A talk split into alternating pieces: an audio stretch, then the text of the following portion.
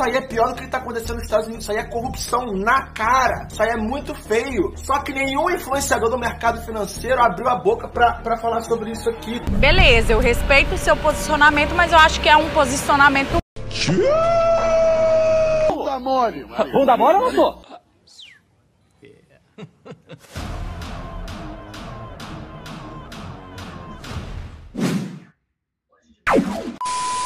Hoje o vídeo é da polêmica da ação IRB, que os caras quiseram replicar o case do GameStop aqui no Brasil. Aqui agora meio que vou passar a minha visão do que eu acho sobre isso tudo, meio que fazendo um vídeo resposta para esse tal do Ryan e também para outras pessoas que podem compartilhar dessa ideia dele. Então bora lá, roda aí. Era uma vez uma ação chamada IRB, de uma resseguradora. Essa ação estava a R$ 6,52 tinha tomado muita porrada do mercado. Lembrando que essa ação já tinha custado papo de 40 e poucos reais. Então, o que que fez a IRB subir de 40 a 6? Short sell. Pessoas, fundos que acreditam que aquela empresa vai para o saco e eles vão apostar na queda da empresa. Querendo ou não, isso aí é tipo seca pimenteira da vida real. A pessoa que quer, ela joga energia negativa para outra e ela se dá bem quando a outra se dá mal. Peraí, o, o... Aqui, do jeito que ele fala, parece que o preço caiu do nada, né? Sem nenhum motivo, que foi simplesmente porque uma galera queria ganhar dinheiro com isso. Mas enfim, vou deixar ele falar um pouco mais para depois eu concluir o meu ponto.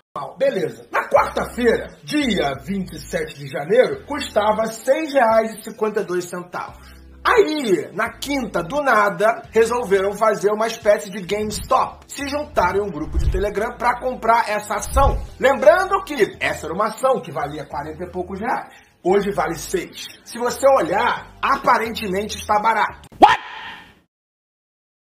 What the fuck? Aqui é o ponto. A ação está barata porque valia 40 um tempo atrás acho que ele não leu o relatório da Esquadra, uma das principais gestoras de ações do país, que encontrou uma série de inconsistências no balanço da empresa.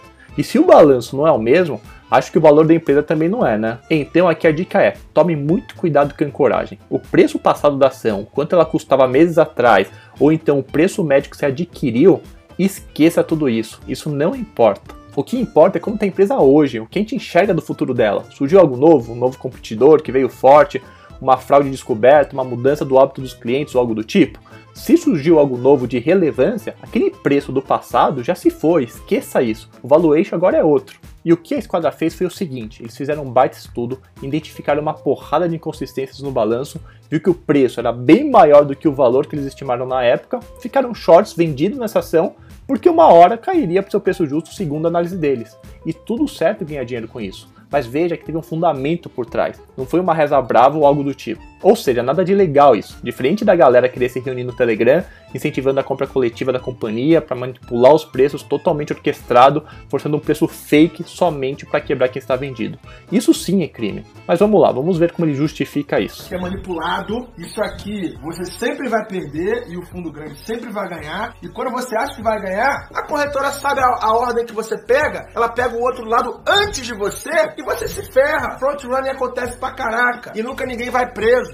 Ah, então quer dizer que se o político lá de Brasília rouba e não é preso, eu também posso roubar? Óbvio que não, né? Essa linha de raciocínio até meu sobrinho de 3 anos sabe que está errado. Se você acha que tem manipulação dos grandes players, dos grandes fundos, denuncie. Faça um vídeo comprovando tudo isso e se de fato for verdade, tem que ser punido, seja o grande ou pequeno. O que não pode, na minha visão, é dar uma justificativa dessa. Se a pessoa faz, eu também posso fazer. Isso não existe. Então, deixa o convite aqui, tá, Ryan? Para você comprovar que esses grandes players estão de má fé que de fato existe manipulação da parte deles. E se isso acontecer, de você conseguir comprovar, parabéns, provavelmente eles serão penalizados. O que eu não acho legal é você incentivar a galera a fazer errado só porque você acha que do outro lado eles estão de má fé também. É verdade.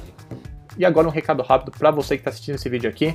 Sei que podem ter pessoas que ficaram iludidas com o discurso desse cara do Ryan, afinal de contas ele tem um certo poder de convencimento, mas cuidado de entrar nessas paradas. O quão rápido uma ação pode subir desse jeito, ela pode despencar também. E aí, o Ryan, qualquer outra pessoa que fique incentivando isso, pode ter certeza que eles não estão nem aí para você, nem para o seu possível prejuízo que poderá ocorrer.